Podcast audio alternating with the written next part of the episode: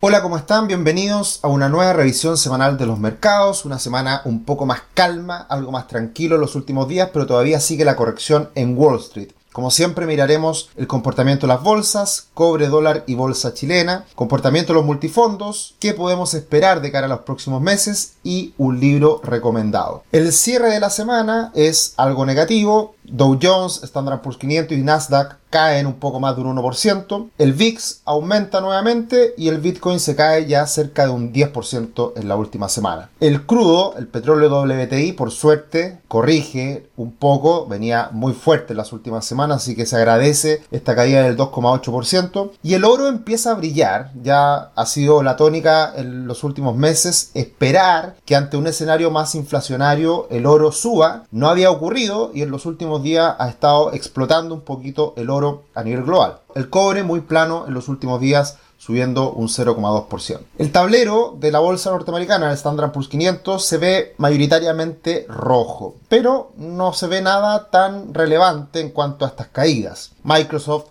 cae un 2,4%, Google cerca un 3%, Facebook sigue con su corrección fuerte, cae un 6%, y tenemos algunas empresas que lo han pasado mal también en lo más reciente, por ejemplo PayPal ha estado cayendo de manera importante en los últimos días, y algo que llama la atención también en la última semana es el sector energía, que como cae el petróleo, obviamente también empezamos a ver una corrección en empresas como Chevron o eh, ExxonMobil. Así que una semana mayoritariamente roja, pero eh, no excesivamente rojo el tablero como estamos viendo eh, en esta imagen. El escenario actual sigue siendo relevante respecto a lo que ocurre con la inflación. Y hoy día estamos todos atentos a qué es lo que va a hacer la Reserva Federal de Estados Unidos, que se espera que comience el alza de tasas en marzo. Ya quedan poquitos días para marzo, quedan poquitos días para que ya comience esta alza de tasas. Muy importante, es algo ya evidente, lo venimos conversando hace meses, en que la Reserva Federal va a subir las tasas. Por lo tanto, algo que me gusta insistir es que los mercados no reaccionan ante eventos que son esperados.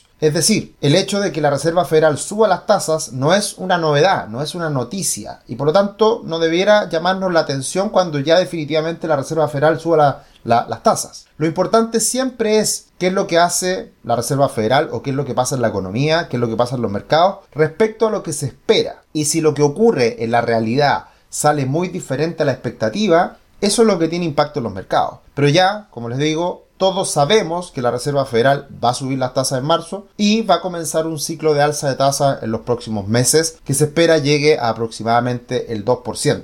Pero eso, insisto, no es nada nuevo y por lo tanto lo interesante de los mercados financieros, lo interesante de analizar lo que ocurre semana a semana y cuando uno se mete en este mundo de la inversión, lo, lo más llamativo, lo más atractivo a mi modo de ver es que uno puede mirar más allá de un horizonte de corto plazo de lo que está pasando en las bolsas y en la economía. Y de hecho hoy día, en las últimas láminas, cuando repasemos lo que viene de cara al futuro, voy a tratar de plantear un escenario que podríamos ver en uno o dos años más. Y eso a mí por lo menos me apasiona, me encanta y quiero compartirle esto que uno va analizando, mirando semana a semana. Así que el escenario principal sigue siendo este aumento de la inflación y las dudas están en cuánto se va a contener ese incremento en la inflación que ha sido tan explosivo en Estados Unidos y el resto del mundo por las medidas de expansión monetaria, por las medidas cuantitativas que ha implementado la Reserva Federal y también por las ayudas fiscales que han implementado varios gobiernos en el mundo. Algo que llama la atención, y es así de rápido como se mueve todo esto, es que la semana pasada anticipábamos, o el mercado estaba esperando, que la Reserva Federal subiera las tasas en 50 puntos bases en marzo. Había una alta probabilidad de que eso ocurriera. Ahora cambia repentinamente. Y de hecho, la posibilidad de que aumente las tasas en 50 puntos base la Fed baja a cerca de un 36%,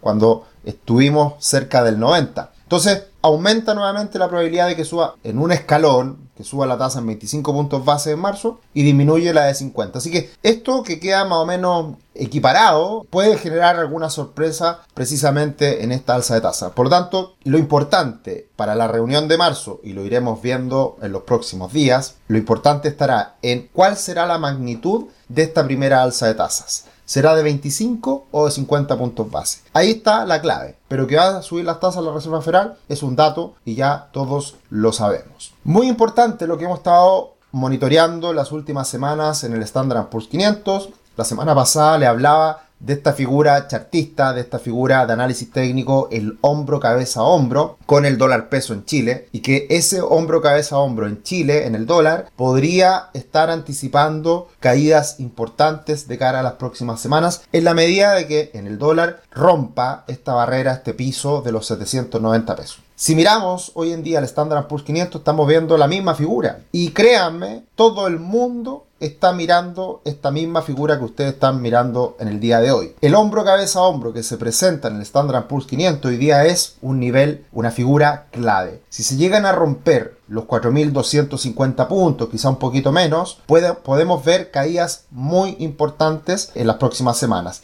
Caídas que suelen ser de la magnitud de la cabeza de esta figura, de este hombro cabeza hombro que acá eh, se ve claramente. Son aproximadamente 500, 550 puntos y por lo tanto si esto se llega a cumplir, podríamos tener un desplome importante de esa magnitud que nos llevaría a aproximadamente los 3.800 puntos, 3.700 puntos en el Standard Poor's 500. Más adelante vamos a ver expectativas, qué es lo que podemos esperar al futuro. Pero lo importante es que si bien podemos ver una corrección relevante en el corto plazo de la bolsa norteamericana, son las cosas del mercado, son las cosas que tenemos que aprender a convivir con ellas y no pasa nada. El hecho de que se caiga un 10% más la bolsa norteamericana no quiere decir que el mundo se va a acabar, no quiere decir que vamos a vivir un, gran eh, desplome en la economía ni nada por el estilo, sino que pueden ser situaciones que ocurren correcciones, toma de utilidades, un poquito más de temor de lo que estamos viendo hoy día en la economía respecto a lo que puede pasar en el futuro. Ahora, más allá de estas implicancias que puede tener en la bolsa una caída importante, violenta, hoy día es solamente una expectativa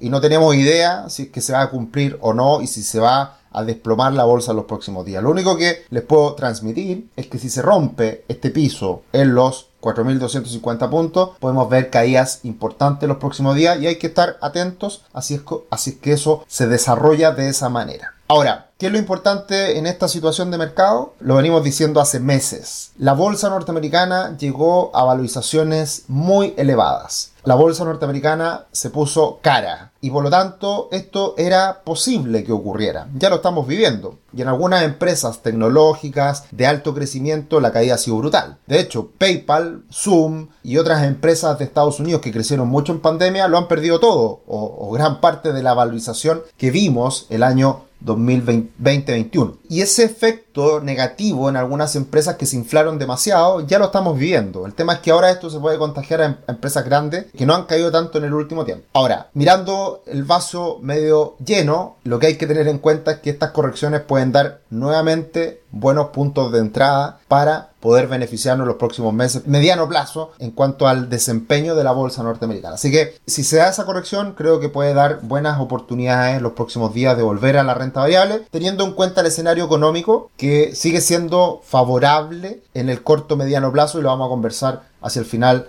de la presentación de hoy. Ya este efecto, como les decía, se está observando en diferentes indicadores en la bolsa norteamericana. Está saliendo flujos de Estados Unidos. Eh, si se dan cuenta, 2021, prácticamente todo el 2021, entró mucho flujo a Estados Unidos. Mucho, esto suele ocurrir, que como una bolsa, como la norteamericana, ha estado tan bien en los últimos años, se hace más atractiva, se hace más sexy y todo el mundo la mira con buenos ojos y por lo tanto ingresan flujos a la bolsa norteamericana. Hoy en día eso está cambiando y por lo tanto la salida de flujos está afectando precisamente el comportamiento de la bolsa norteamericana. Y lo que ha cambiado en los últimos días es el comportamiento del oro. El oro históricamente es un activo de refugio frente a la inflación. Y lo que llama la atención en el tiempo actual es que ya tenemos mucha inflación hace harto tiempo y el oro no se ha revalorizado tanto. Ahora ojo, el oro se revalorizó muchísimo el año 2020. El año 2020 hizo un máximo histórico el oro. Y eso es lo que pasa con los mercados. Los mercados se anticipan a situaciones futuras. Y por lo tanto, el hecho de que el oro el 2020 haya subido a los 2.100 dólares, precisamente anticipaba un escenario inflacionario. Ahora lo que estamos viendo es una corrección larga y nuevamente con esta inflación que no ha logrado controlarse, el oro vuelve a tener atractivo en los mercados internacionales. Y lo que me parece muy interesante que estamos observando hoy día es este ratio, esta comparación de las acciones ligadas al oro que tienen directa relación con el comportamiento del oro y el Standard Poor's 500. También hace mucho tiempo nos han gustado estas acciones ligadas al oro lo hemos conversado en varios webinars, y lo que vemos hoy día es que cambia radicalmente esta trayectoria. Hoy día las acciones ligadas al oro están subiendo fuertemente comparado al Standard Poor's 500. Y esto también, desde un punto de vista técnico, se rompe esta tendencia a la baja y vemos este incremento relevante en la relación acciones mineras versus Standard Poor's 500. Y ahí hay una oportunidad y acá hay una posibilidad de protegerse ante un escenario más incierto y de corrección que se puede dar en la bolsa norteamericana. Pero si miramos el conjunto de los mercados a nivel global, la verdad que no pasa nada. Hemos vivido una corrección muy pequeña y ahí está la diferencia entre grandes compañías sólidas con buenos resultados, grandes utilidades, versus empresas incipientes del futuro que no ganan plata y por lo tanto han corregido mucho en el último tiempo. En términos de peso, las empresas pequeñas en crecimiento no pesan tanto en este índice global y por lo tanto por eso la corrección de los mercados a nivel global es bastante menor. El patrimonio alcanzado por todas las bolsas del mundo corrige muy poquito en lo que va del año y por lo tanto eso da cuenta de que estamos solamente en una corrección menor y, no en un desplome, no en una crisis como algunos pueden pensar por el hecho de que han tomado mucho riesgo con algunas acciones que en el último tiempo han caído fuerte. Y acá está el mejor de los ejemplos, el ETF de Arca Innovation, el ARKK. Y este ETF, si se dan cuenta en esta gráfica, todo lo que sube, todo lo que gana este ETF entre el año 2020 y 2021, prácticamente lo pierde. Acá están las empresas del futuro, entre comillas lo digo siempre porque son empresas que tienen muy buenas perspectivas, mucha tecnología de cara al futuro,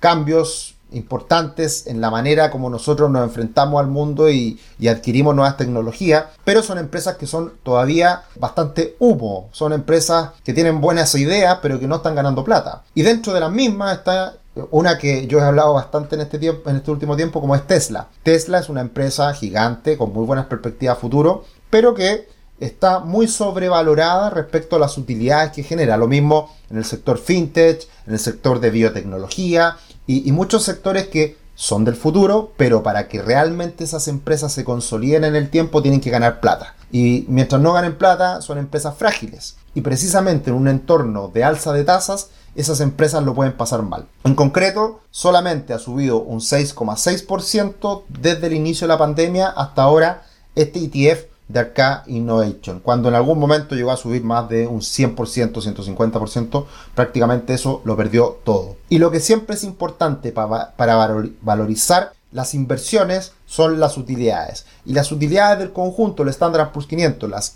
500 empresas más grandes de Estados Unidos, sigue siendo muy bueno. Y la única manera para ver una corrección importante en los mercados es que tengamos una recesión y eso por el momento no se observa. Y las utilidades siguen siendo sólidas en Estados Unidos, así que desde ese punto de vista, calma y por lo mismo una corrección puede existir, pero no cambia el panorama optimista de lo que estamos viviendo a nivel global. Y una de las situaciones que ocurre en Chile, en Estados Unidos y el mundo, y en este caso particularmente en Europa, es que los precios de las viviendas han subido de una manera impresionante en los últimos meses, años. ¿Y por qué? Porque hemos tenido mucha liquidez, muchos estímulos que se han entregado en Europa, en Estados Unidos y en Chile. Cuando tenemos muchos estímulos dando vuelta en la economía, los precios suben. Y los precios suben de todo. Y por ese motivo es que en Europa, después de bastante tiempo de mucha debilidad y crecer lentamente, en el último tiempo ha repuntado porque precisamente estas medidas de estímulo han conseguido su objetivo uno de esos ejemplos es el incremento significativo en los precios de las viviendas, en este caso de Alemania, que obviamente es una buena, un buen referente para lo que ocurre en toda Europa. Bien, como todas las semanas, muy agradecidos, muy contentos de que nos sigan, de que se suscriban a nuestro canal. Gracias por los me gusta, gracias por sus comentarios. Así que feliz de poder acompañarlos semana a semana. También en otras redes sociales como Instagram y Twitter en arroba cetricio o arroba rubixcl. Y esta semana tenemos un gran webinar. El próximo día martes nuevamente tendremos una conversación con Tomás Casanegra que estaremos hablando de acciones chilenas y otras cosas más relacionadas a la inversión. Tuvo mucho éxito el primer webinar que hicimos hace un poquito más de un mes y vamos a tratar de hacer habitualmente webinars hablando de acciones chilenas con Tomás que tiene mucha experiencia en el mercado local. Y también anticipando un poquito lo que será el curso de Value Investing que lanzaremos en las próximas semanas junto a Tomás también. ¿Cómo se pueden inscribir en estos webinars? Van a nuestra página web www.rubix.com y en la parte de comunidad, nuevos eventos, ahí están todos los eventos que vienen y que estamos sacando semana a semana. Ahí se pueden suscribir, ahí pueden inscribirse, la verdad, y de esa manera eh, poder participar de estos webinars. Pasando al mercado local, tenemos un cobre muy estable, esta es la historia que se repite semana a semana. El cobre ha estado muy, muy, muy estable en torno a los 4 dólares con 50 centavos. No cambia mucho el panorama en ese sentido. El dólar cayó, como veníamos anticipando la semana pasada. Fue a buscar los 790 pesos, pero aguanta el día viernes, rebota en ese punto, eh, también por la importancia que tienen estos 790 pesos. Insisto, si se rompen los 790, la caída puede ser importante en el dólar. Ya hoy en día muchas empresas, muchos bancos de inversión están hablando de la posible fortaleza del peso chileno ante esta, este diferencial de tasas que puede ser tan positivo para Chile. Chile está subiendo las tasas ya hace un rato, mucho más fuerte que Estados Unidos y el diferencial es muy bueno para los grandes inversionistas a nivel global y por lo tanto pueden estar mirando con buenos ojos lo que está pasando con Chile en cuanto a las tasas y eh, la revalorización que podría llegar a tener el peso chileno. Así que ojo a los 790 Ahí hay un soporte importante que si se rompe puede seguir cayendo el dólar en los próximos días. La bolsa chilena se afirma, eh, no puede romper los 4.700 puntos hoy día, que es un, nivel importante. Ah, de todas formas, en el corto plazo mantiene una leve tendencia al alza y va muy de la mano con lo que estamos viendo también en cuanto a valorizaciones. Acá hay un gráfico de, de, BTG Pactual, tomando en consideración las relaciones precio-utilidad a futuro. La empresa chilena han ganado mucho dinero en el último tiempo. Y el temor que existe respecto a Chile ha sido mayor que las utilidades que siguen generando. Y por lo tanto, eso permite que las empresas chilenas estén muy castigadas y tomando en consideración las utilidades futuras, son em, empresas que en el contexto actual están muy castigadas. De eso hablaremos, por supuesto, en este webinar del próximo día martes.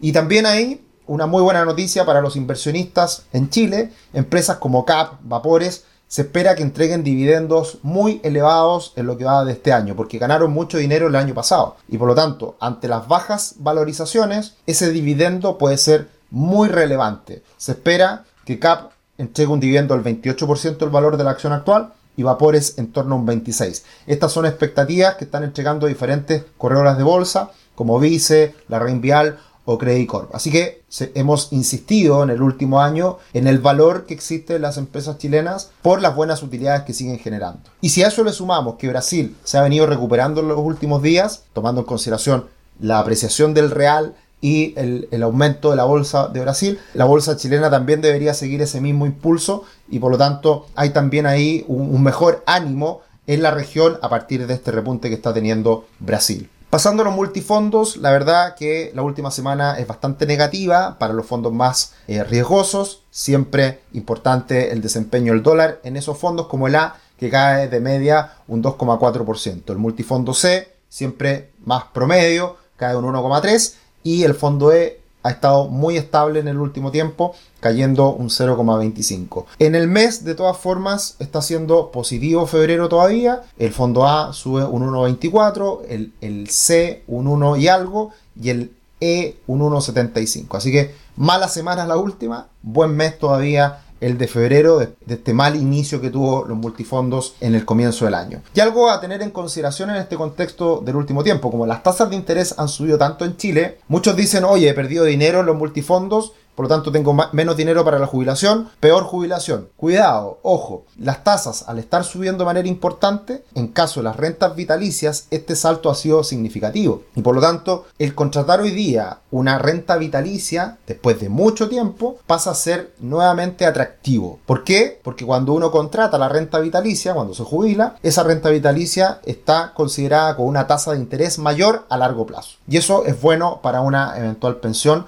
teniendo en cuenta estas mejores tasas. Así que para los que estén cerca de, jubilarse, hasta hace un tiempo el retiro programado era la mejor opción. Hoy en día puede ser una alternativa las rentas vitalicias ante estas mayores tasas de interés. ¿Y qué podemos esperar de cara al futuro? Nuevamente traigo a colación un reporte de BCA Research que tiene en consideración hoy día que el crecimiento económico va a seguir fuerte en Estados Unidos. ¿Y por qué? Porque los hogares en Estados Unidos gastarán sus ahorros pandémicos acumulados mucho incremento de, de, dinero en las cuentas de los hogares de Estados Unidos, situación parecida a la que pasa en Chile, y por lo tanto, al ir saliendo de la pandemia, esta acumulación de dinero se va a ir gastando. Además, la riqueza de los hogares se ha disparado en Estados Unidos. Eh, el aumento de las viviendas, los precios en el último año en Estados Unidos ha sido de un 19%. Por lo tanto, lo que muchas veces ocurre en Estados Unidos es que aumenta el valor de mi propiedad y al tener un mayor valor de la, propiedad puedo rehipotecar, quedar con dinero en el bolsillo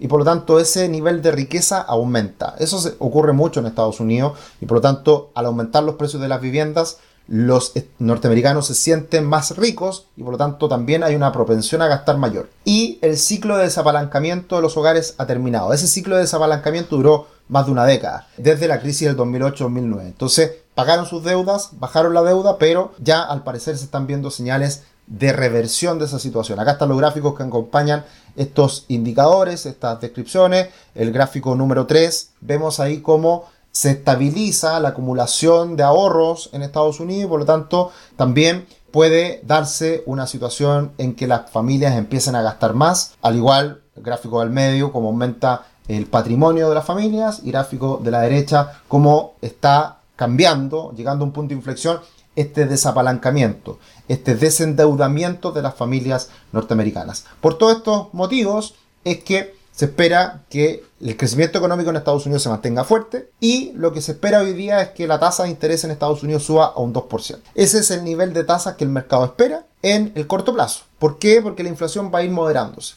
El tema está que con todos estos factores que acabo de comentar, la situación, estos son ciclos largos, estamos hablando de 5 o 10 años. Al estar dando cuenta estos cambios, estos puntos de inflexión en cada uno de esos indicadores, puede que la inflación se contenga en el corto plazo, pero siga muy fuerte en el mediano plazo, pensando en un año, dos años. Y ahí la Reserva Federal podría dar un nuevo impulso aumentar las tasas y eso puede generar una crisis una recesión hacia el 2023-2024. Eso es lo que están esperando los grandes research en el mundo. Por lo tanto, este año todavía se ve con optimismo, pero si la situación de inflación se mantiene por un tiempo más prolongado y la Reserva Federal sube las tasas, pensando en un 2023-2024, donde podemos ver una contracción de las bolsas más significativa. Nunca se sabe cuándo una corrección llega, pero esto es lo que están diciendo grandes equipos de research como BCA, que lo hemos comentado en otras ocasiones. Lo único que yo creo, y me parece relevante comentar,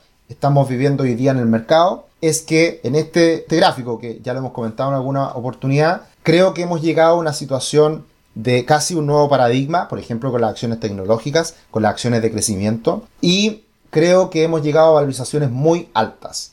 No tengo idea si vamos a vivir una corrección relevante, significativa mañana, pasado o en tres años más. Pero lo que sí he dicho en varias ocasiones es que la bolsa norteamericana llegó a estar muy cara y hoy día hay que irse con mucho más cuidado en qué elegir a la hora de invertir. Y por eso en Chile hemos estado precisamente en el caso contrario, en el caso de la desesperación, eh, en la fase de hundimiento, en la fase de absoluta desesperanza.